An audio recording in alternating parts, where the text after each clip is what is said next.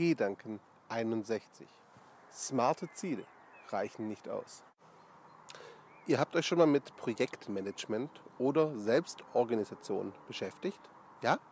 Dann kennt ihr garantiert das Konzept der smarten Ziele. Kurz gesagt legen diese sechs Prinzipien fest, dass Ziele ganz konkret beschreibbar sein müssen, messbar sein müssen, terminierbar sein müssen und in Gruppen auch akzeptiert sein müssen. Diese Prinzipien sind natürlich nicht falsch, sie haben sich über die Jahre bewährt und sie sind durchaus sinnvoll. Gerade in Teams und Unternehmen passen sie. Doch für die persönliche Entwicklung, für deine persönliche Entwicklung, reichen smarte Ziele einfach nicht aus. Der Grund ist aus meiner Sicht ganz einfach. Zwar steckt im Konzept der smarten Ziele durchaus der Punkt akzeptiert drin. Doch in der persönlichen Entwicklung geht es nicht darum, Ziele nur zu akzeptieren.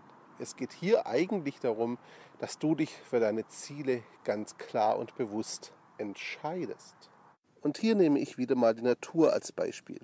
Diese Blumen hier zum Beispiel wachsen ganz klar der Sonne und dem Licht entgegen. Das liegt in ihrer Natur. So gesehen wachsen sie zielstrebig. Doch kein Mensch käme auf die Idee, ihnen zu unterstellen, dass sie sich wirklich Ziele gesetzt haben. Denn hier fehlt der Wille, obwohl die Auswirkung und das Wachstum zielgerichtet ist. Zugegeben, der Vergleich hinkt etwas. Dennoch ist das Prinzip, hoffe ich, klar geworden. Wenn du dir persönlich Ziele setzt, reicht es einfach nicht, diese klar zu definieren und messbar zu machen. Du musst dich auch ganz bewusst für diese Ziele entscheiden.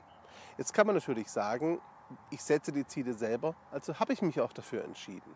Doch das ist aus meiner Sicht meistens oder oft ein Irrtum. Viele selbstgesetzten Ziele stammen nämlich gar nicht von dir.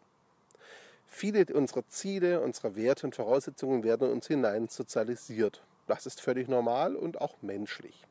Doch wenn du dir selbst Ziele für deine Entwicklung setzt, solltest du sicher sein, dass sie eben nicht von deinem Umfeld, deinen Mitmenschen, Partner oder sonst wem gewünscht sind, sondern wirklich deinem Willen und deinen Überzeugungen entsprechen. Im Coaching erlebe ich das leider immer wieder. Menschen verfolgen jahrelang Ziele sehr konsequent, sehr diszipliniert, erreichen diese schließlich auch und sind dennoch nicht zufrieden oder glücklich. Wenn wir darüber sprechen, warum und warum sie jetzt, nachdem sie so viel dafür getan haben, diese Ziele aufgeben und neue suchen wollen, stellt sich oft heraus, dass die Ziele, die sie so lange mit so viel Energie verfolgt haben, gar nicht ihre eigenen waren. Im Nachhinein könnte eine solche Zeit, ein solches konsequenten Verfolgen von Zielen, die nicht die eigenen sind, als verschwendete Zeit angesehen werden. Doch das ist aus meiner Sicht auch nicht richtig. Natürlich sollst du nicht bewusst losgehen und Ziele verfolgen, die nicht die deinen sind. Doch wenn du das jetzt schon getan hast, dann nimm es einfach als Lernerfahrung und als Basis, um deine eigenen Ziele zu finden. Und das solltest du aus meiner Sicht auch tun.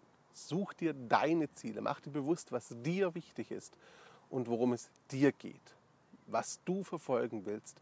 Und bitte, nimm in Kauf, dass andere Menschen damit nicht einverstanden sein werden und dass andere Menschen das nicht unterstützen werden. Ja, vielleicht sogar ablehnen werden.